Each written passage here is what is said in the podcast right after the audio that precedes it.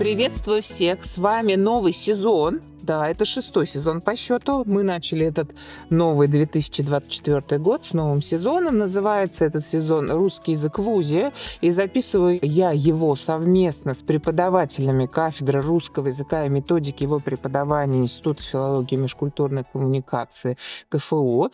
И первый эпизод у нас такой будет вводный.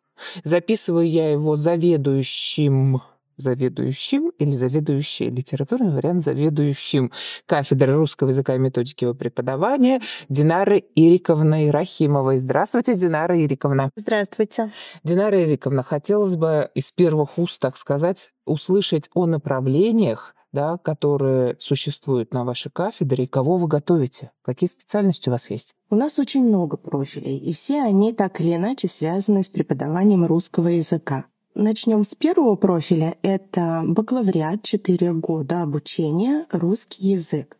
Здесь только один профиль, поэтому срок обучения 4 года. Я всегда говорю, что это программа для тех, кто знает, чего он хочет, он уже распланировал свою будущую жизнь, он знает, как распределить свой день, как распределить свое время. И вот эта программа для таких молодых людей.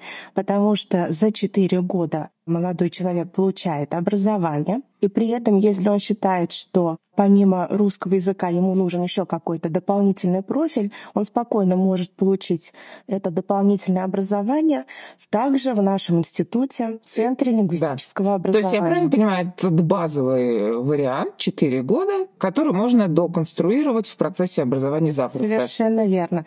То есть можно добавить литературу, можно добавить иностранный язык и любой профиль, который даже не связан с русским языком. И это обучение проходит в рамках основного образования в эти четыре года. И при завершении обучения абитуриент или уже студент, если он к нам поступил, получает два диплома. Следующий профиль — это русский язык и иностранный английский язык. Здесь срок обучения 5 лет, поскольку два профиля, и параллельно происходит обучение по русскому языку и по английскому языку. Программа составлена таким образом, что 50 на 50, да, то есть дисциплины по русскому языку в том же количестве, что и дисциплины по иностранному английскому языку. И ни в какую сторону переклона нет, все равномерно, поэтому язык студенты получают в нужном количестве. В этом году мы расширяем вот этот профиль русский язык и иностранный английский язык и добавляем еще один язык китайский поскольку вот неоднократно получали запросы из Китая о том, что им необходимы преподаватели русского языка, а так как человеку нужно жить в той стране, где он работает, соответственно, ему нужно общаться, выживать, так скажем, и для этого, конечно, нужен китайский язык. И еще одно направление у нас будет — это русский язык как иностранный, педагогическое образование. То есть мы будем готовить учителей именно русского языка как иностранного, поскольку ни для кого не секрет, что в современной школе в классах сидят дети, которые не владеют русским языком, и учителя сталкиваются с такими проблемами.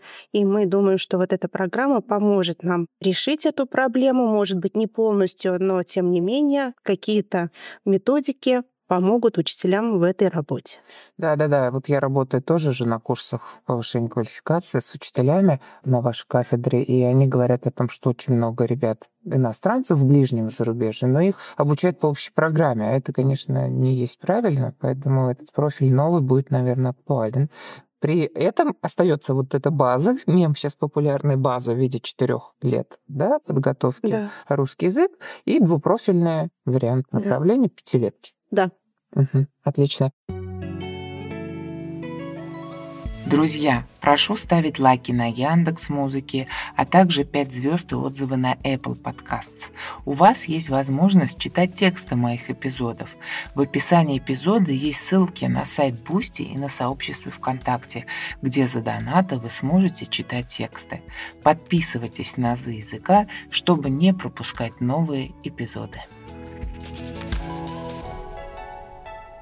Еще одно направление — русский язык и литература, также бакалавриат 5 лет, поскольку два профиля. Здесь, конечно, 50% — это литература. то есть от древнерусской литературы до современной. Поэтому те, кто любит литературу, конечно, выбирают именно этот профиль. Ну и мы знаем с вами, что филология состоит, собственно говоря, из языка, из литературы. Литературу я воспринимаю как искусство, язык для меня это строгая, четкая какая-то структура, поэтому на самом деле, мне кажется, здесь нужно понимать, чем ты хочешь заниматься, языком или литературой, выбирать, соответственно, да, свой профиль или как? Ну да, то есть получается, что изучают они и русский язык, и литературу, но все равно, когда приступаем к научно-исследовательской деятельности на третьем курсе при выборе тем, темы курсовой работы, конечно, здесь приоритет выставляет сам студент. Он может пойти в сторону языка, либо в сторону литературы, если ему это ближе. Но даже несмотря на то, что в других профилях литература как профиль не заявлена, тем не менее все разделы литературы изучаются только в меньшем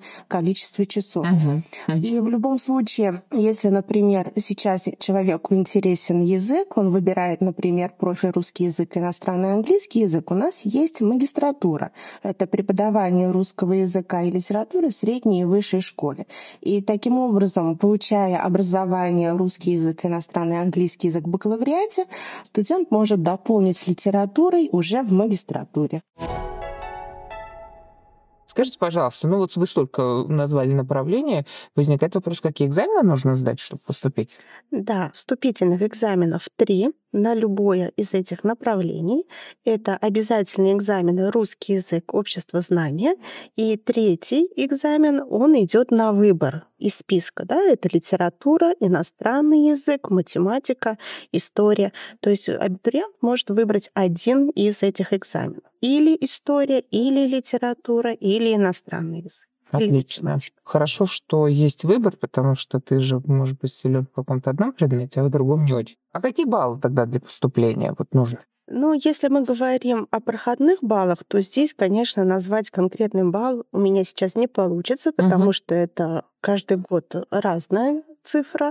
Это зависит от того, кто поступает, как успешно они сдают экзамены. Да? У нас составляется рейтинг, и сверху вниз мы движемся, набирая абитуриентов нашей группы на бюджетные места. В том случае, если абитуриент выбирал несколько направлений и отказывается, например, от нашей программы, то его место занимает следующее в списке. И поэтому проходные баллы мы сможем назвать только уже, когда мы увидим вот эти рейтинговые списки. Угу. А что касается баллов за экзамены, то по русскому языку и литературе это проходные 40 баллов, то есть минимальный балл, который должны набрать. И по третьему экзамену это 45 баллов. Угу. Динара Ириковна, мы с вами стартуем. Наш эпизод первый. Я надеюсь, что с вашей легкой руки он выстроится у нас логично.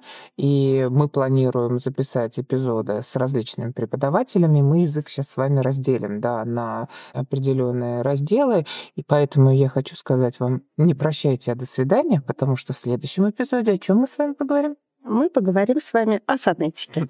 Спасибо большое. До скорых встреч. До свидания. Вы можете слушать подкаст «Азы языка» на любой удобной для вас платформе. Кроме того, вы можете читать тексты эпизодов, если перейдете по ссылке в группе ВКонтакте или на сайт Бусти.